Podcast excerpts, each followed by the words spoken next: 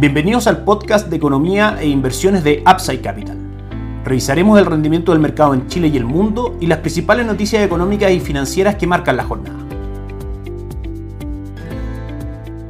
Muy buenos días, ¿cómo están ustedes? Lunes 29 de agosto de 2022, soy Ramiro Galeano, fundador de Upside Capital. Les doy la bienvenida a otra edición más de mercados en Upside Capital. Revisamos el cierre de los activos locales el día viernes. El IPSA, el principal índice accionario del país, cerró en 5.461 puntos, subiendo un 0.02%, si bien un retorno bastante pequeño, cercano al 0%, muy bueno en comparación con lo que fueron los retornos de las principales plazas bursátiles del mundo, que vamos a pasar a revisar, todas bastante negativas el día viernes. Así, el IPSA cierra una semana con un avance del 3.2% durante la semana pasada. El dólar, 894 pesos, fue el cierre, cayendo en esa jornada 5 pesos durante el día viernes y el cobre avanzó prácticamente un 2%, cerrando en 3,77 dólares por libra de cobre. Respecto a la intervención que está haciendo el Banco Central en el mercado cambiario, como todos los viernes se dieron a conocer los montos de venta para esta semana, que corresponden a 125 millones en el mercado spot y 200 millones a través de instrumentos forward. Esto lo que hace es llegar a un total de 625 millones semanales en mercado spot y 1.000 millones a través de instrumentos forward, lo mismo que durante la semana pasada. La intervención, que ya completa 6 semanas, lleva un total de ventas de 13.100 millones, 4.250 millones spot y 8.850 millones a través de instrumentos forward. El día de hoy el dólar marca 888,40 en la parte inferior del canal que mantiene aproximadamente desde mediados de julio, desde que se dio a conocer esta intervención por la parte superior, tocando máximo en niveles de 955, por la parte inferior tocando mínimo en 874. De todas maneras hay una resistencia marcada técnicamente hablando bastante fuerte en 885, que si se produce esa ruptura probablemente vayamos a buscar niveles de 874. El buen rendimiento de Elipsa, las acciones locales durante la última semana, junto también con la caída del dólar, es decir, la apreciación del peso chileno frente al dólar, tienen que ver básicamente con la espera de este fin de semana se efectúe el plebiscito constitucional y dentro de ese mismo contexto, la última encuesta han dado una ventaja bastante clara a la opción rechazo que tranquiliza bastante más al mercado local y quita un poco del castigo fuerte que durante los últimos tres años han recibido los activos locales. Sin embargo, sabemos que puede ser solamente un pequeño bálsamo para los activos locales la victoria del rechazo, dado que está claro que el proceso constituyente debiese seguir y eso en sí mismo también involucra niveles de incertidumbre bastante grandes. Si es que revisamos el calendario económico, por supuesto que toda la atención está puesta en lo que ocurra en el plebiscito del día domingo y también durante esta semana conoceremos el día jueves el IMASEC, el índice mensual de actividad económica correspondiente al mes de julio. El IPSA hoy sube tímidamente un 0.07%, destaca entre las más transadas Sokimich B que cae un 0.91%, Oro Blanco que sube un 1% y Vapores que sube un 0.83%. El cobre hoy día marca caídas fuertes del 2.42% transando en 3.60 dólares por libra de cobre. El barril de petróleo también tiene avance bastante significativo, cotizando con un alza del 3% en 95.88 dólares por barril de petróleo WTI. En Upside Capital somos asesores independientes de inversión para personas y empresas que invierten en el mercado financiero tanto local como global. No administramos capital con instrumentos propios ni recibimos el dinero de los clientes, hacemos asesoría objetiva y sin seco buscamos la mejor alternativa de inversión para cada uno de ellos y los hallamos llevando sus inversiones a algunos de los administradores de fondos asociados con Upside Capital, como la Reinvial y Dow Principal, entre otros. Luego mantenemos una constante comunicación con nuestros clientes realizando supervisión y seguimiento a su estrategia de inversión y a sus operaciones a través de nuestro equipo de atención a inversionistas. Bienvenidos a nuestra serie objetiva sin seco y con una mirada global. Bienvenidos a Upside Capital. Suscríbete a nuestras redes sociales, el link en YouTube, Instagram y Spotify. Visítanos en www.upsidecap.cl, déjanos tus datos y te contactaremos para conversar. Decíamos que el rendimiento de las principales plazas bursátiles en Estados Unidos fue bastante malo el día viernes. De hecho, el Dow Jones, el índice industrial, cayó un 3%, el S&P 500 retrocedió un 3.37% y el Nasdaq prácticamente cayó un 4%, 3.94%, mientras que el Eurostock cayó un 1.7%. Todo esto en un contexto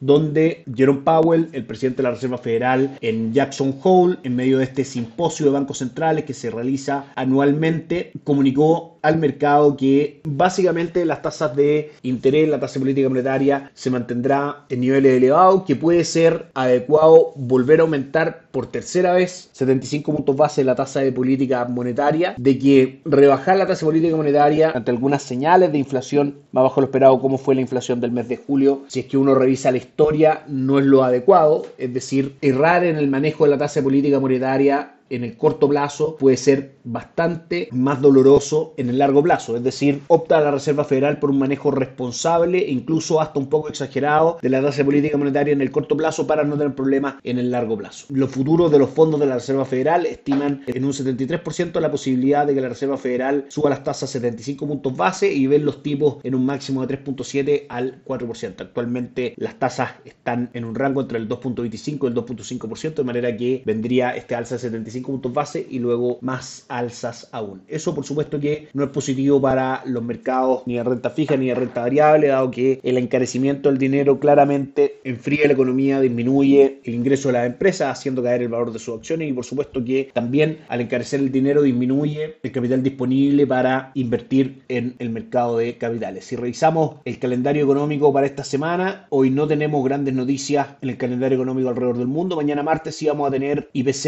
en España, Alemania, así como algunos datos también de precios de vivienda, confianza del consumidor y encuesta de ofertas de trabajo en Estados Unidos. También mañana en la noche vamos a estar conociendo a las 9 y media de la noche hora de Chile el PMI compuesto manufacturero y no manufacturero desde China y nos va a dar alguna visión de cómo se ve el futuro de esa economía, el futuro de su sector de servicios manufacturero y por supuesto los impactos que eso pueda tener en el cobre y por ende en las cotizaciones del dólar. El día miércoles vamos a conocer Producto Interno Bruto, IPC y algunos otros datos menores desde Francia y también dentro de las cifras más importantes del día vamos a conocer el IPC en Europa junto con la creación de empleo en agrícola AEP en Estados Unidos y otros datos menores así como el PMI Caixin de China el día miércoles. Día jueves, como siempre, las peticiones semanales por subsidio de desempleo y algunos PMI desde Europa, así como también PMI, índices gerentes de compra, para conocer cómo se está percibiendo el futuro del sector manufacturero y de servicios en Estados Unidos. Por último, el día viernes, una de las noticias más importantes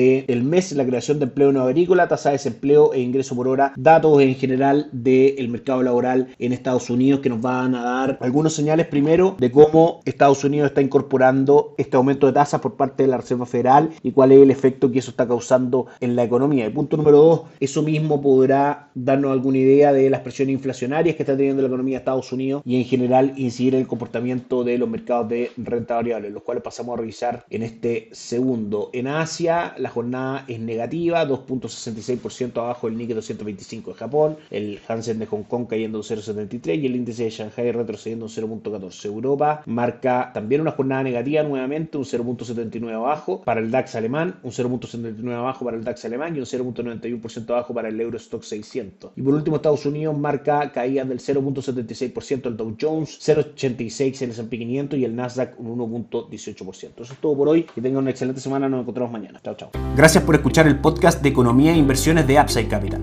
Te invitamos a visitar nuestro sitio web www.upsidecap.cl y contactarnos para brindarte una asesoría objetiva, sin sesgo y con una mirada global para tus inversiones.